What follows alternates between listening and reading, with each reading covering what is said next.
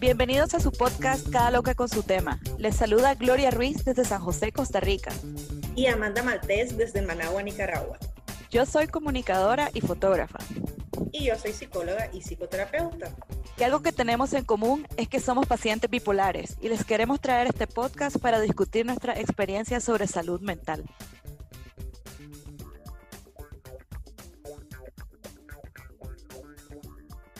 Buenas noches y bienvenidas a Cada Loca con su tema. Ya es nuestro segundo episodio de la segunda temporada. Esta vez queremos hablar de un tema súper controversial, incluso me podría hasta decir que tabú. Eh, es el, alcohol y la relación con el alcohol.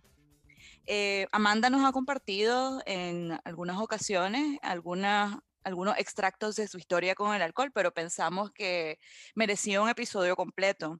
Y afortunadamente tenemos a alguien que nos quiere también compartir parte de su experiencia que nos parece muy valiosa porque hemos visto su camino en los últimos dos años en que ha transicionado a la sobriedad y bueno, de verdad la hemos visto florecer.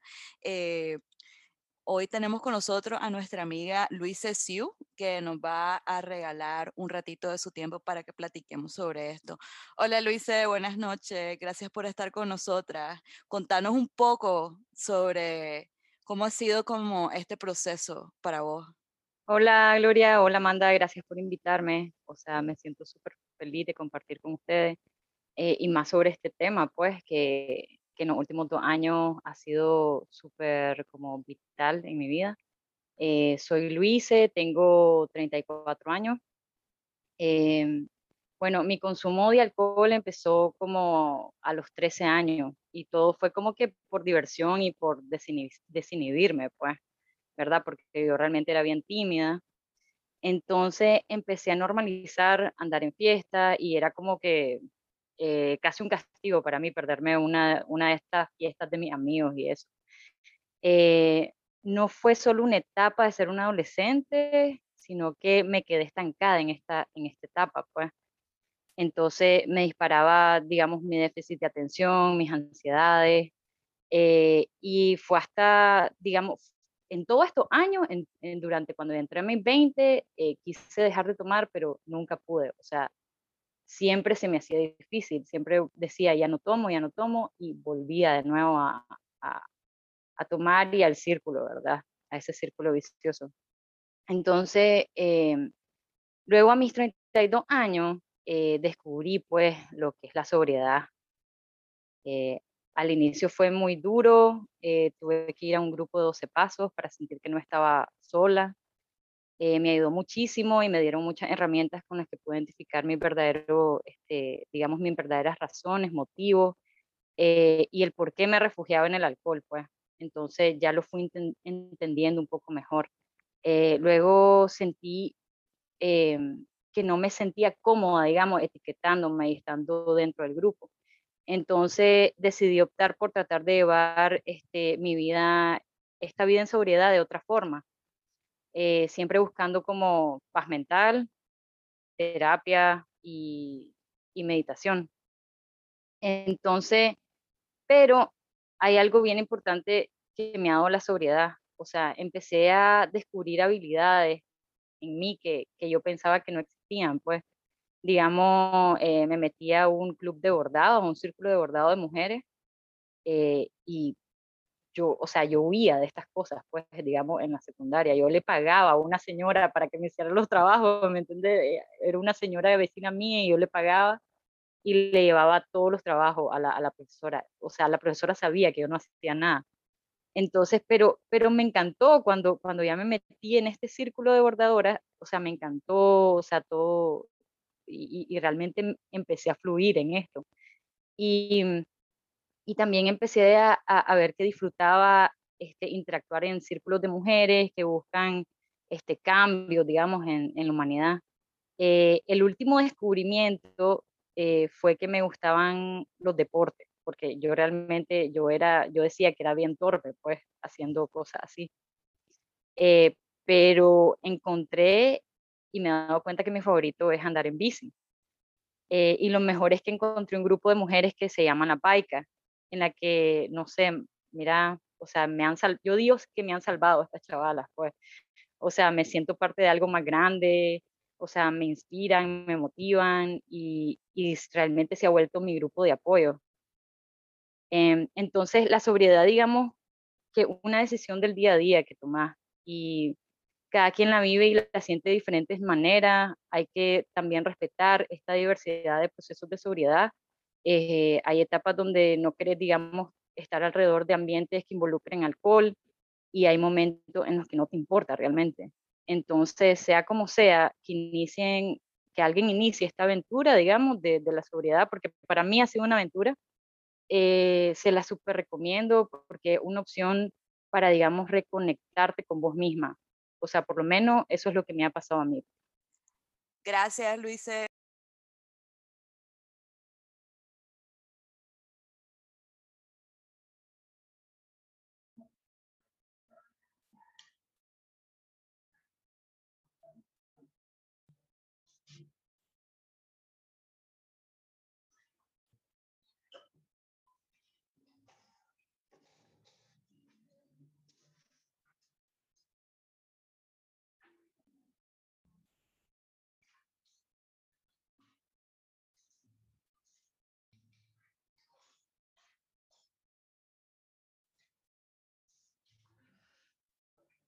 Hola, qué alegre. Otro episodio más. Gracias a todas las personas que nos escuchan. Estamos súper contentas de estar aquí con Luise. Gracias, Luise, por aceptar nuestra invitación. Em, el tema de hoy, la verdad es que me mueve un montón porque ha sido algo por lo que he tenido que luchar. Y digo luchar porque realmente siento que así ha sido desde que soy adolescente. Es una adicción que me cuesta un montón reconocer que ya no está en mi vida, porque realmente ha sido muy normalizado en mi familia, en mi vida. Y les cuento, pues, que mm, en adolescencia empecé a tomar así como eh, para probar. Mi familia paterna eh, tiene mucho alcoholismo, mucho, mucho, mucho alcoholismo y para mí era muy normal estar en cumpleaños donde tomaran, estar en reuniones familiares y que tomaran, o mi papá me llevaba a sus reuniones con amigos y también estaban tomando, y pues yo, yo pensé, creo, de manera inconsciente que era algo súper natural y normal. Entonces en adolescencia empecé a probar porque vi que tenía la, el acceso fácil. Estaba en mi casa, mi papá tomaba, me, daba a probar las cervezas y yo decía como, ah, wow, esta, esta sabe más rica que la otra. Al inicio no me gustaba mucho el sabor, pero a medida que fui creciendo empecé a tomar eh, cervezas, empecé a tomar todos los tipos de guaros que ustedes se puedan imaginar. Entré a la universidad y entré en una edad muy joven, tenía como, sí, tenía 15 años para ese entonces. Entonces ya tenía, por así decir, un poquito más de independencia económica, porque ya me daban dinero, ya me daban mesada, ya tenía una tarjeta, ya, ya, podía hacer mis sanganadas. Pues. Entonces empecé a tomar mucho, mucho, mucho en la universidad, tanto que empecé a tener eh, problemas en los riñones, eh, tenía sobrepeso, tenía una muy mala alimentación, me sentía como que eh, el, el, alcohol me gobernaba, o sea, era una situación bastante difícil para mí. Todo el tiempo, como decía Luise, yo decía, voy a dejarlo, esta vez sí lo voy a dejar y las personas que yo tenía a mi alrededor se reían de mí cada vez que lo decía porque obviamente no lo hacía. O sea, lo hacía dos, tres días y luego era como, ah, no puedo, me ponía de mal humor y, claro, eso obviamente hizo que mi trastorno bipolar fuese más fuerte, más intenso. Creo que si no hubiese tomado tanto alcohol y hubiese consumido tantas drogas, tal vez no hubiese tenido tantas crisis a menudo, o al menos eso quisiera pensar. Entonces, eh, pasé muchos años de mi vida dándole al cuerpo alcohol, dándole dormir muy mal, dándole consumir eh, drogas, otro tipo de sustancias. Y en algún momento de mi vida mis padres vieron que yo tenía un problema bastante serio y me, quisieron como llevar a un centro de rehabilitación y yo no quería, les juré y les perjuré que nunca más en mi vida iba a volver a tomar, que era la última vez que yo hacía eso. Y pues no es cierto, me duró como un mes o alguna cosa así y luego continué y luego me volví a enfermar de los riñones. Después empecé a vivir sola, ya se pueden imaginar, o sea, ya tenía trabajo, ya vivía sola, podía tomar más sola, nadie me iba a decir nada. Todas mis reuniones tenía que haber alcohol de por medio, eh, con mis relaciones, o sea, ahora que lo pienso, todos los novios que tuve borrachazos como ellos solos claro, eh, era, era, era muy como esperado, ¿no? Que yo anduviera con otro borracho. Em, y pues lo, lo, único que me frenó fue salir embarazada. Y les cuento que yo el primer mes que estaba embarazada, yo no sabía que estaba embarazada. Y yo tomé todo ese mes y cuando me di cuenta me sentí súper mal, me sentía culpable. Yo decía, Dios mío, ¿qué le va a pasar a este cipote? Lo voy a enfermar, ¿cómo va a venir al mundo? Yo me lo imaginaba lo peor al Santiago. Eh, dejé de tomar, empecé a sentir cambios, obviamente estaba embarazada, la estaba pasando mal porque tenía que lidiar con dejar de tomar, con dejar de drogarme y estar embarazada todavía era bastante complejo. O sea, pasé muy deprimida. Y después de un año que Santiago ya tenía como un año, empecé a tomar al suave. Yo decía, ya lo controlo, ya puedo ir al suave. No fue cierto, me fui súper en ella y regresé a todos los hábitos que tenía.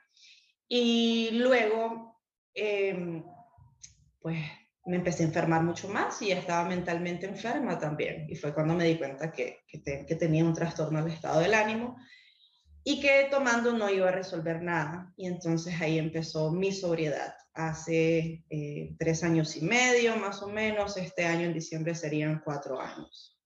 Eh, y eso tengo para contarles ahorita. Bueno, les cuento que mi relación con el alcohol ha sido definitivamente bastante diferente que el de Luise y el de Amanda. De hecho, eh, en la precesión le estaba contando a las chicas que que mis dos padres son abstemios. Yo creciendo realmente era muy raro ver a mis padres con, bebiendo. Eh, mi mamá adulta conmigo contadas veces, o sea, nos tomamos una cerveza, pero por allá. Y en, realidad nunca fue parte de la cultura de, de, mi vida cuando iba creciendo. De hecho, digamos, en mi adolescencia yo no tomaba tampoco.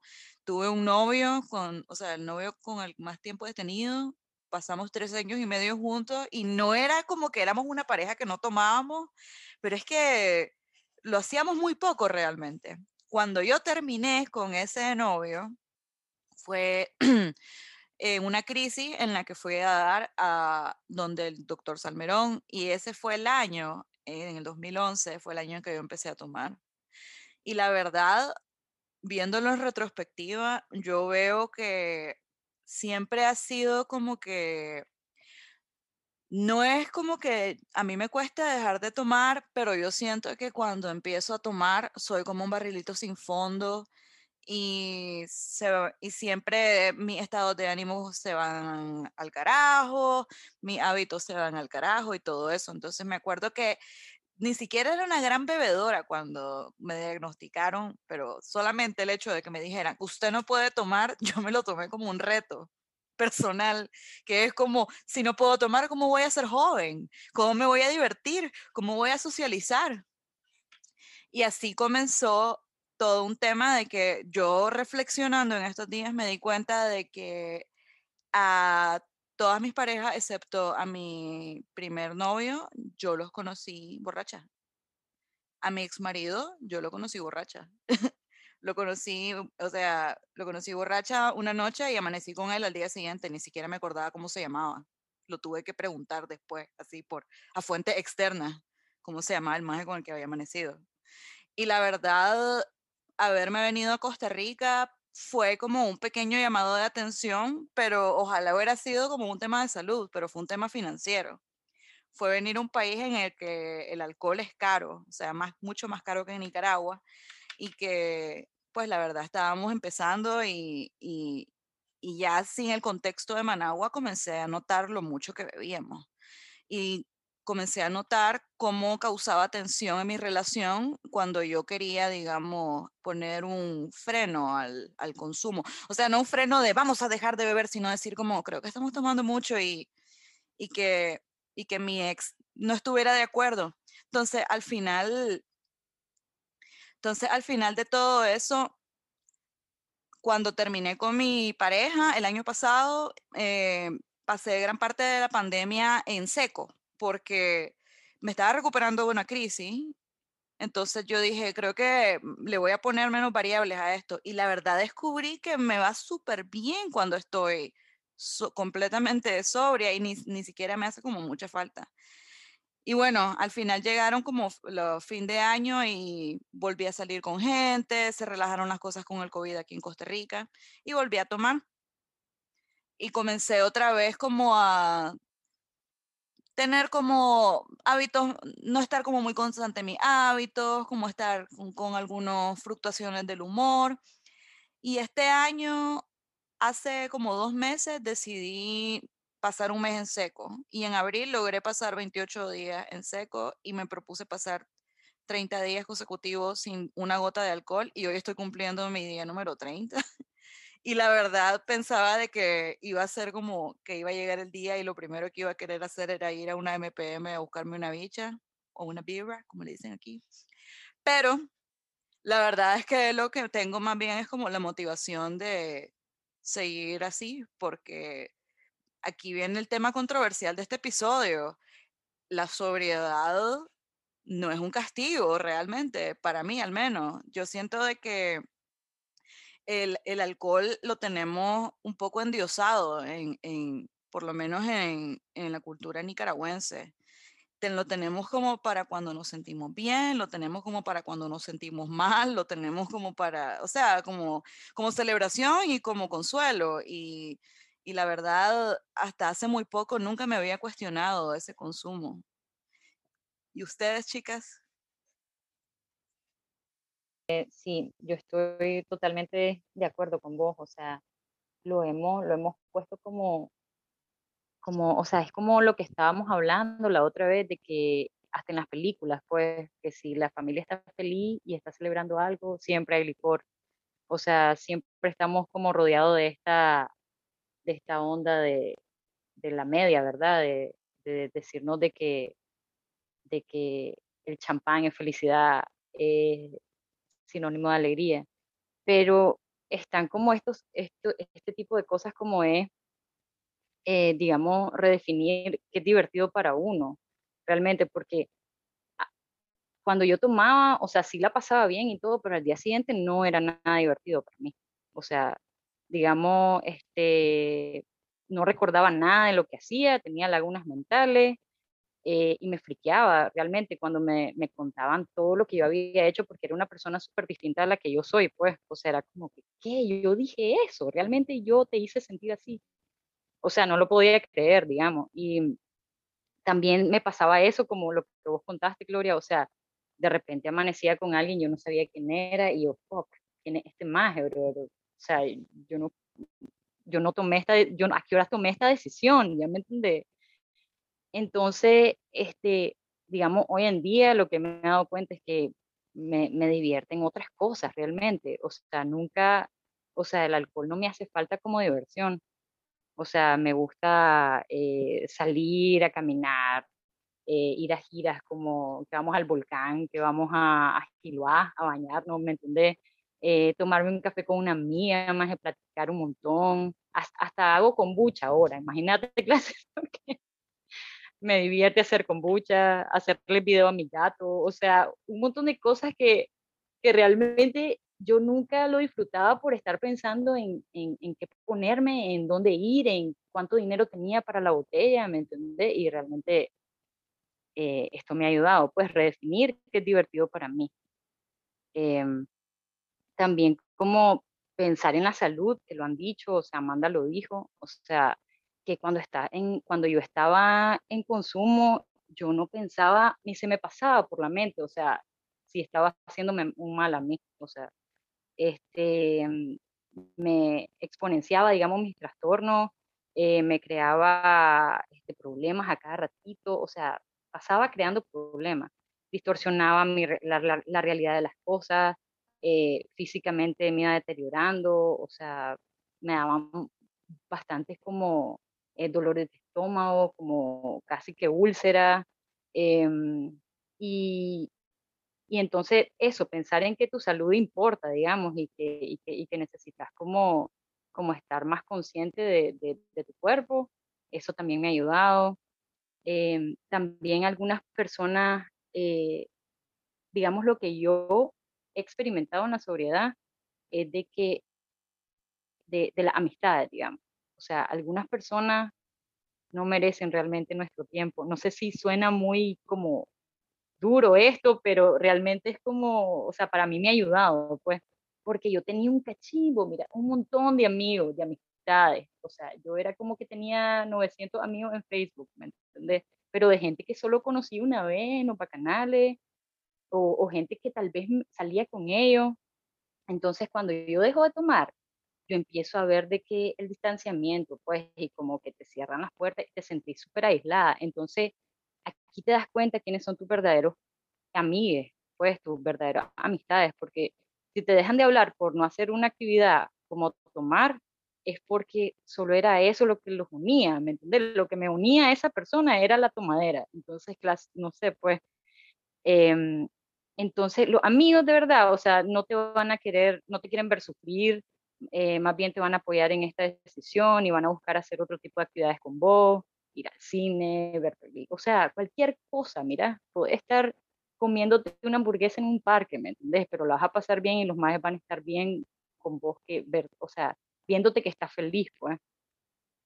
Y también este, que realmente eh, no hay que tocar fondo, digamos, para, el, para elegir una vida sobria, eh, porque no tenés que digamos, que, ser, que llegar a ser alcohólica o drogadicta para cuestionarte, digamos, este tipo de relaciones que tenés con, con el alcohol y la droga. Eh, y no hay que encasillarse o etiquetarse, o sea, simplemente querés sentirte un poco libre, pues.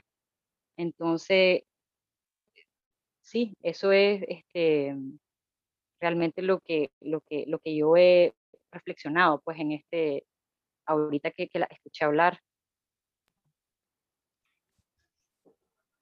Ay, sentí tantas cosas ahorita escuchándote hablar, porque ahorita mm, me recordé a ese momento en donde decidí dejar de tomar y, y dejé de tener un montón de amigos, amigas, entre comillas. Y yo creo que eso es una de las cosas que nos cuestan cuando, cuando tenemos que tomar esta decisión, porque al final es algo que tenés que tener la certeza que lo vas a hacer.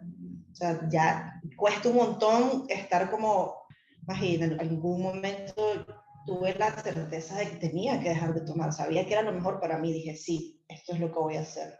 Me costó un montón, pero también me di cuenta que me costaba porque yo decía, ¿y quiénes van a ser mis amigos? ¿Y qué voy a hacer? ¿Y con quién voy a salir? ¿Y cómo me voy a divertir? O sea, y si no tomo, ¿cómo lo voy a pasar alegre?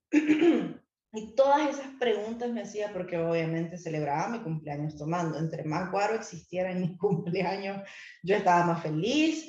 Tenía una tolerancia bien fuerte al guaro y yo me sentía bien orgullosa de eso. O sea, bebía y bebía y bebía y bebía y puchica, de verdad. Y yo no sé cómo hacía mi pobre cuerpo para aguantar tanto. Entonces, claro, tanta tolerancia que tenía al alcohol me hacía sentir que lo tenía dominado, que o sea, que me podía tomar 10 cervezas y que no había falla, porque podía soportar eso. Entonces, también debo aclarar algo. Al inicio que empecé a tomar, no me daba goma y eso era algo muy bueno para mí porque hacía de que volviera goma después de los 25, ¿verdad? 24 por ahí. Entonces, cuando escucho a Luisa hablar de que ella tenía un montón de amigos, eh, a mí también me pasaba eso y ahora mi círculo es súper reducido. Tengo como que cuatro o cinco amigos, amigas, que son más amigas que otra cosa. Em, tengo otras cosas que también he encontrado que me gusta hacer. Ahora me gusta hacer ejercicio, me gusta ir a nadar, me gusta escribir cosas, me gusta hacer este podcast, me gusta mi trabajo, Me gusta pensar que gracias por que dejé el alcohol, ahora puedo dormir bien, porque obviamente cuando tomaba a las de la mañana y me tenía que levantar a las 6 para ir al trabajo, andábamos zombie todo el día, me sentía muy irritada, o sea, sentía como, como esa ansiedad permanente en mi cuerpo y que pensaba también como, ya, ya quiero salir del trabajo y beberme una cerveza para desestresarme. Y realmente no era una cerveza, eran dos, tres, cuatro, cinco, depende mi ánimo, depende mis reales, depende la ocasión, depende, dependía también de si el día anterior había bacanaleado mucho y tal vez estaba demasiado agotada, pero sí resultaba que en mi día a día existía, existían cervezas. Fíjense que em, llegué a pesar tanto, o sea, de peso cuando tomaba, obviamente tomar eh, tiene un montón de calorías cada cerveza. Em, yo, yo pesaba 190 libras, o sea, eso era un montón. Mm, a, la gente me dice, ah, no se te notaba. Supongo que es porque soy un poco alta, pero la verdad es que ahora que dejé de tomar y que hago ejercicio y que tengo mejores hábitos, o sea, peso 160 libras. He bajado 30 libras desde que dejé de tomar y me veo menos inflamada, me enfermo menos, este, me siento más enérgica, ya no tengo este pensamiento obsesivo constante de ya quiero tomarme una cerveza, ya quiero ir a algún lugar y tomarme una cerveza. Ahora más bien pienso en ya quiero que sea mañana y hacer ejercicio yo pensé que nunca lo iba a lograr, o sea, que, que nunca iba a dejar de tomar, que toda la vida iba a ser una persona con problemas de adicciones y siento que todavía lo soy porque batallo con otras adicciones, em, pero la más fuerte que ha sido para mí ha sido el alcohol. Y haber dejado de tomar alcohol significó renunciar a mi compañía, porque ella era mi compañía. Estaba triste, tomaba, estaba alegre, tomaba, me reunía con personas, tomaba iba a coger con un maje, pues tomaba también. O sea, todo el tiempo tomaba. Y mm, es como cuando dejas a un novio y sentís que hay un hueco ahí, que cómo lo vas a llenar, que cómo, cómo vas a hacer, o sea, ¿y ahora qué hago? ¿Con quién paso tiempo? ¿Con quién voy a coger? ¿Con quién esto? Igualito se siente. Entras en una depresión que yo mucho tiempo después me di cuenta que era un duelo, lo que estaba viviendo, además de decir, ya no más voy a tomar. Eh, tengo que dejar de pensar que todas mis actividades tienen que haber algo de por medio. Y eso para mí era tan impactante que me daban ataques de pánico al inicio, porque decía, puchica, o sea, llevo la mitad de mi vida tomando, ¿qué voy a hacer ahora? Fui a Alcohólicos Anónimos, fui a Narcóticos Anónimos, fui a Cara también un tiempo, pero no me tuve que aprender por mi cuenta a decir un día a la vez, un día a la vez, un día a la vez, un día vas a volver a ver atrás y no vas a tener ganas de tomar. Y no ha sido cierto, o sea, ahorita que llevo más de tres años sin tomar así como, sí, sin tomar, em, hay días que me levanto y pienso que quisiera una cerveza. Hay días que veo a gente tomar y yo digo, ay, ¿por qué ellos sí pueden y yo no? Em, pero ahí voy, es, una, es algo de una elección de todos los días, por eso yo pienso que hay que tener la certeza para saber que sí, esto es lo que voy a hacer algo que me parece como súper fuerte es de que literalmente fue con la Luisa que yo tuve esta conversación el año pasado que fui a Managua, eh, creo que en uno de mis viajes que estaba tramitando mi divorcio y que le estaba diciendo de que yo no recordaba la última vez de que yo había tenido relaciones sexuales sobria. Y fue muy fuerte porque mm, hasta este año fue la primera vez que yo recuerdo, eh, por lo menos un largo rato, que yo pude coger sobria y, o sea, literalmente después de cogerle que viendo el más y dije, wow, hice esto sobria, pensé que no podía, porque la verdad para mí siempre fue como ese lubricante social de que no se me ocurría, no se me ocurrían unas maneras como de soltarme, como de como de ser espontánea, como de que tal vez no me doliera tanto si me rechazaban, tal vez, o de la torpeza. Pero yo, algo que me parece como muy interesante es que ahora que lo pienso, tengo varias amistades que ya, no, que ya no están tomando, ya sea porque siempre han sido abstemias, como mi mejor amiga, o como la Amanda, que tiene rato ya de no tomar. Y yo, la verdad, he estado teniendo un año, en un 2021, de mucha autoobservación y la verdad me he dado cuenta de una manera muy, muy consciente de lo que soy capaz cuando no me autosaboteo y cuando me enfoco en las cosas que realmente me son importantes. Y yo siento de que muchas veces no queremos tener esa sensación de que nos estamos perdiendo de algo, como que hay diversión ahí afuera y no la estás teniendo porque no estás ahí en ese momento con esa gente, pasándola bien. Pero la pandemia ha sido, bueno, por lo menos acá en Costa Rica, yo no salgo desde hace rato y me he dedicado casi como monja tibetana al ejercicio de mi trabajo, de pues de mi vida laboral y de ahora estoy estudiando, me dedico a este podcast también, llevo parte de las redes Instagram y tengo varios proyectos personales y de repente un día me desperté y dije, wow, hace tres años vos no tenías proyectos personales, vos simplemente andabas en automático y te estresabas y para desestresarte tomabas. Y después te estresabas de lo que había pasado cuando estabas tomada.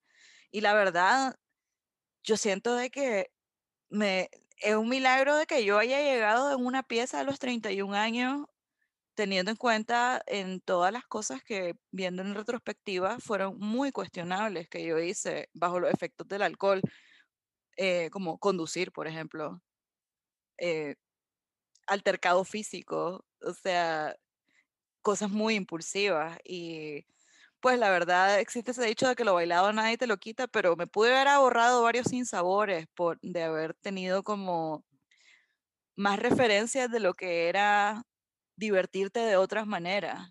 Porque yo les voy a decir algo, eh, yo no he sentido aburrimiento ni un solo segundo en todo el tiempo que he estado en este experimento de sobriedad, la verdad. Más bien me siento como maravillada de lo mucho que me dura el tiempo, mi concentración, mi nivel de energía y, y la verdad es como que no siento que me estoy perdiendo de absolutamente nada. Me siento bastante motivada a seguir como la tendencia. Y sobre todo porque ahora siento de que cada vez más personas están están cuestionándose también esas maneras de divertirse, pues, y están existiendo otros espacios, como lo que decía la Luisa, que pues uno puede salir a ir al teatro, a ir, bueno, estamos hablando de periodo no pandémico, ¿verdad? Uno puede ir a un parque, uno puede, uno puede ir a comer y no beber, alcohol, uno puede ir a museos, uno puede ir a exposiciones, uno puede ir a, un montón de eventos y no necesariamente toda la socialización tiene que tener alcohol de por medio. Ahí hasta estuve viendo un meme de que qué onda de que los adultos no deberían de tomar en las fiestas de cumpleaños infantiles. Bueno, eso no fue mi experiencia creciendo, pero yo me quedé como que eso pasa. Y después un montón de gente me dijo, sí, eso pasa. Y yo, wow, la verdad no tenía ni idea pero yo creo que es ese como concepto de la, de la diversión. Yo siento de que la gente piensa de que la única manera de, poder seguir teniendo vínculos con la gente es como a través del alcohol.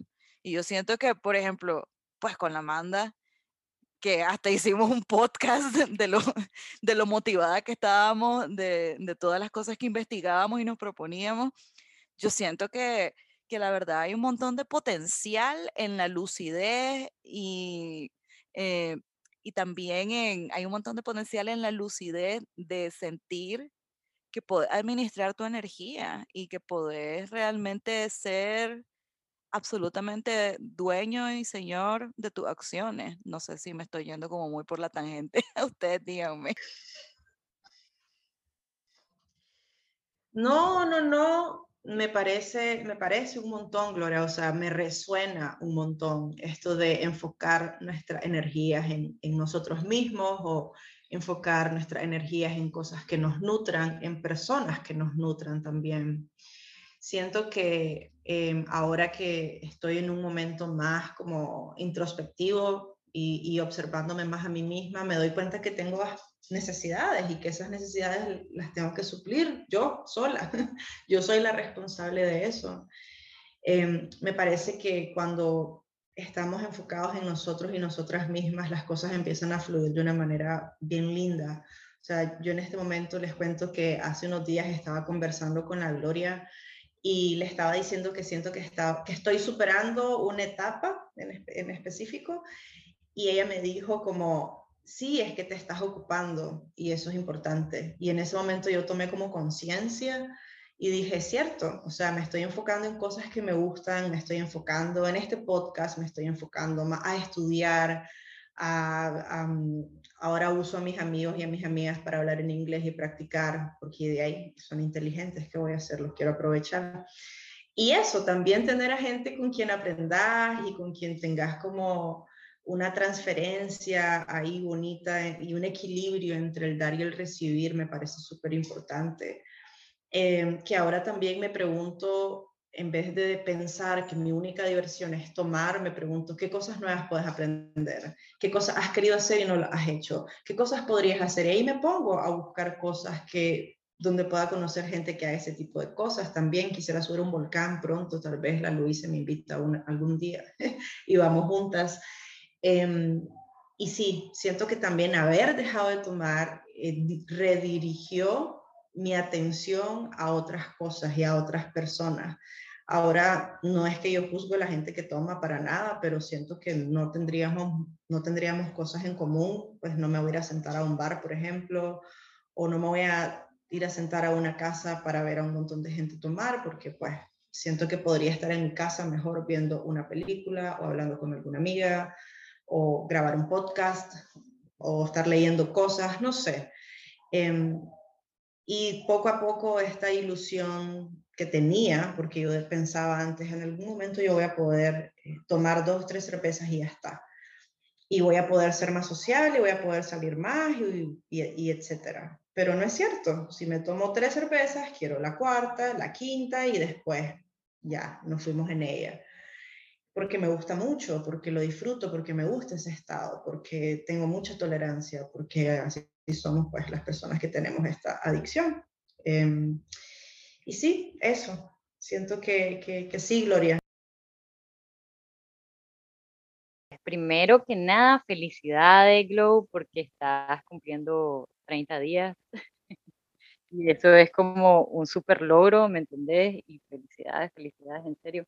Amanda, cuando querrá, o sea, armemos un viaje a cualquier volcán, cosa, o sea, no sé, cualquier cosa, o sea, si querés ir al arboretum a, caminar, o sea, y me decís, me escribí y nos vamos, ¿me entendés? Em, digamos de que es como todo lo que han dicho, o sea, es como enfocarnos, digamos, en el crecimiento personal, o sea, empezamos como a armar el rompecabezas, digamos, eh, al, venir y, darnos cuenta de, eh, del del problema que nos causa, digamos, el alcohol y identificar nuestros traumas y eso. Entonces, y en esta parte decidimos cómo vamos a empezar a sanar, digamos. Entonces, eh, buscar otro tipo de grupos que estén relacionados con el área que necesita sanar, psicólogas, psiquiatras, especialistas en el tema y actividades que te ayuden a drenar las emociones. Eh, y pues el tabú también de que de que la vida en sobriedad es aburrida y también algunos dicen que, alguna gente te dice como que puede llegar a parecer como tipo perfecta y nada que ver, o sea, todos los días hay, o sea, son, hay días buenos, hay días malos, o sea, los problemas nunca desaparecen, pero se trata de llegar a conocerte tanto y a amarte tanto que, que se puede estar cayendo, digamos, una relación amorosa estar teniendo problemas económicos, eh, pero va a estar bien, pues, porque, o sea, ya te vas a enfocar en eso y vas a decidir cómo solucionar las cosas. Eh, ya no a buscar más el problema, pues. Y una perspectiva diferente eh, de la vida porque te sentís, pues, como en, como en libertad, no sé, como, como bien apropiada y empezar a cuidarte de una manera que nunca imaginabas, como por ejemplo poner límites en tus relaciones para que sean más saludables, eh, llegar a escuchar a tu intuición, o sea, que realmente yo nunca la escuchaba, yo tenía miedo de mi intuición, o sea, yo no me, yo no me, yo no creía eh, en mí misma, pues. Entonces, y también hacer preguntas sin temor a la vergüenza, decir lo que pensás, expresarte de una manera más fluida. O sea, entonces esto, uff, me ha dado un montón de crecimiento personal, pues la sobriedad. Y también estoy de acuerdo en lo que decía Amanda, digamos, o sea, yo tampoco juzgo a las personas que toman, ni a las personas, o sea, eso no, es, eso no te hace mejor ni, ni, ni, peor persona, o sea, tomar o no tomar, simplemente eh, es bien personal, son decisiones y, y hay que respetarlas. Fíjate que había, había, algo que quisiera que incluyéramos, que lo dijiste en la precisión, que era esa onda de que vos sentías que las personas miraban a las, a las personas sobrias como fracasadas. Me parece, es, es muy fuerte, porque tiene que ver mucho con ese marketing del alcohol y el éxito también. Y que por ende, si no estás tomando es porque no lo puedes controlar. Ajá, sí, o sea, es como varias personas, pues, que yo le he dicho como, que me han preguntado, ay, ¿por qué no tomas? Este, ¿Qué te pasó? O sea, siempre te preguntan si te, si te pasó algo muy fuerte, o sea, entonces ya te ven como, como, ya te hacen, ya te crean una historia y y, te ven de una manera distinta. O sea, ya te dicen, ah, la pobrecita, ¿me entendés? Pobrecita, la Luise, eh, tuvo que ir a un grupo para superar, eh, de seguro no puede ver alcohol porque se ve en ella. O sea, cosas así que, que te, te ponen como, como una persona así que, que en cualquier momento súper vulnerable, ¿me entendés?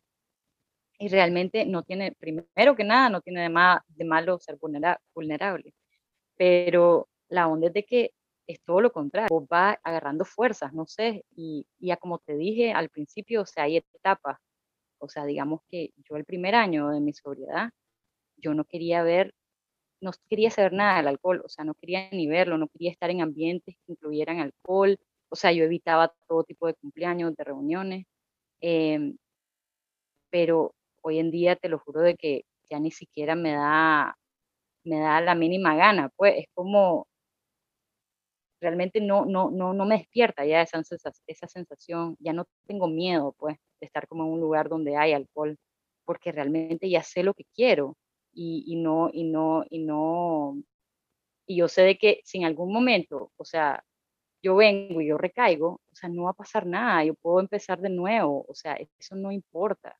Entonces, pero hay mucha gente, digamos, que juzga a las personas que tal vez están en sobriedad y vienen y, la rompen, por decir así, y, no, no, o sea, no es nada, no es nada fácil realmente. Y entonces, o sea, creo que, que, cada quien tiene su onda, pues, y, sabe cuáles son sus límites y, su, sí, eso, sus límites, más que nada.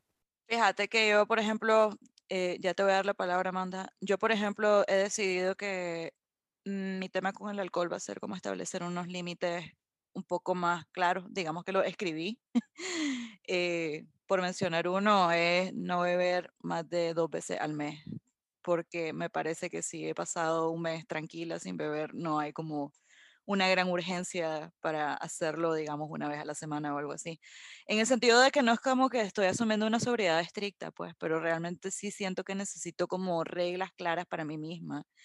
Y, y también, bueno, el contexto de Nicaragua ahorita no está nada fácil. Estuve leyendo sobre cifras de que el alcoholismo está súper disparado, porque pues para nada es fácil asumir todo lo que está pasando eh, en el contexto, ¿verdad? Yo, digamos que me fui, entonces no estoy ahí como para decir cómo está la cosa, pero yo sé que no es para nada fácil.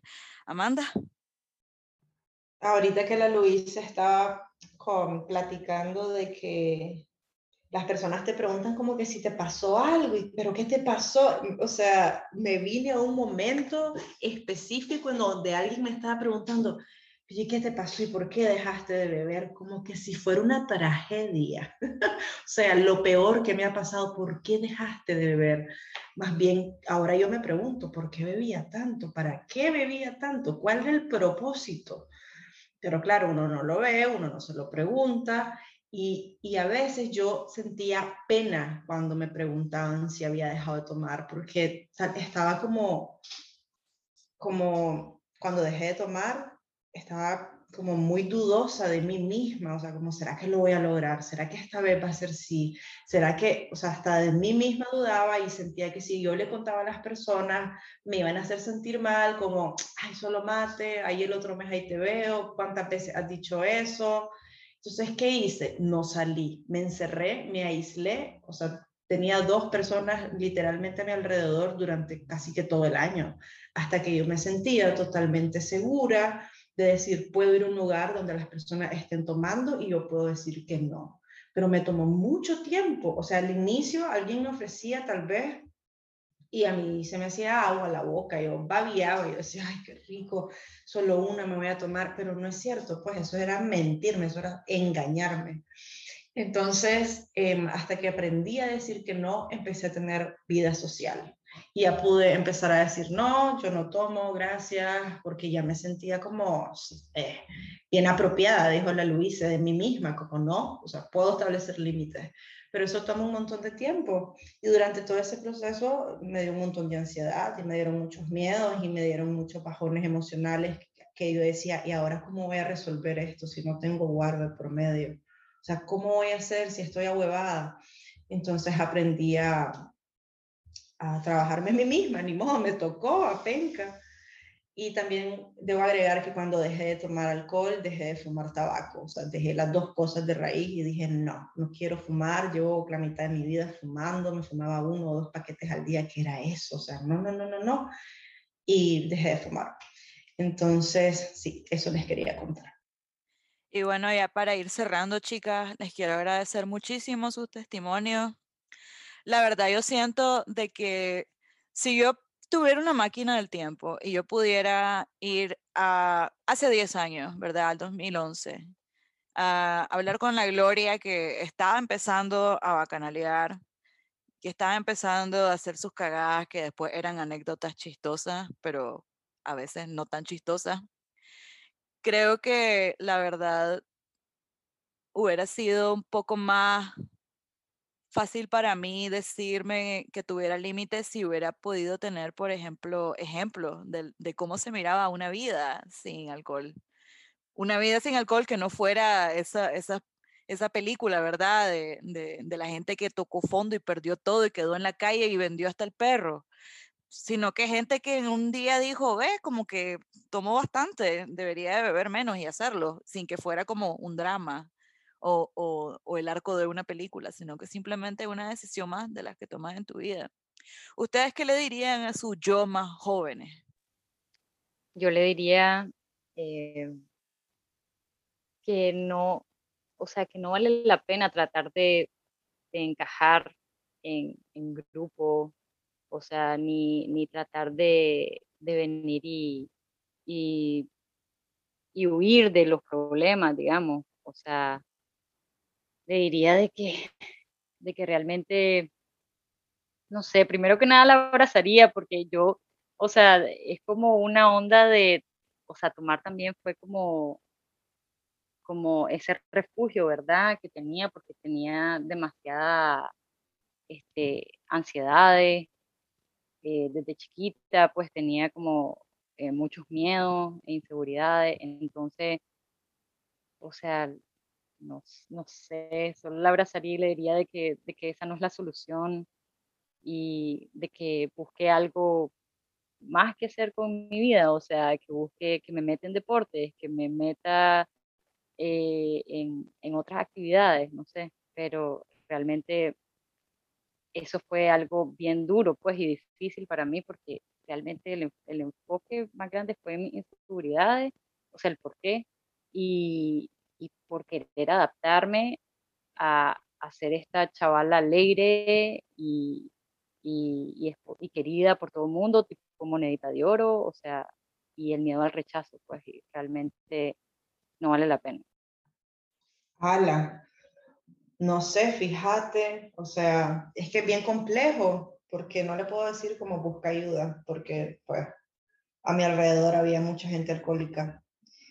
Eh, creo que le sugeriría que busque un deporte, que busque hobbies, que busque cosas que le gusten, que se conozca. Creo que en si hablamos como de la adolescencia, pues al menos me ubico yo ahorita de adolescente también le daría un abrazo, me sentaría a platicar con él y le preguntaría cómo se siente. no sé, eh, le diría que también hay otras maneras de divertirse, que beber no es la única, que existe un mar de posibilidades de cosas que puede hacer y, y que busque con quién hablar. Muchísimas gracias, chicas. Y con esto vamos terminando con el episodio del día de hoy. Y en este episodio en particular quisiera comentarle a nuestros oyentes eh, que hay servicios de psicología en la UCA, según entiendo, eh, que para hablar sobre llevar procesos de abuso sexual hay una organización que se llama Agua Bravas, que hay muchas cosas en esta existencia que no tienen que ser pagar un gimnasio para hacer deporte, uno puede literalmente solamente salir a caminar, uno puede correr, puedes entrar en un grupo de teatro, puedes bajarte película en Cuevana, poder, hay el proyecto Gutenberg tiene libro gratis, hay todo un universo de posibilidades en esta existencia sin alcohol. Sabemos, todos estamos muy conscientes aquí que la cosa en Nicaragua está súper difícil y es súper angustiante. Y bueno, eh, este ha sido nuestro segundo episodio de la segunda temporada de Cada Loca con su tema. Buenas noches. Buenas noches, muchas gracias por escucharnos, les mandamos un abrazo.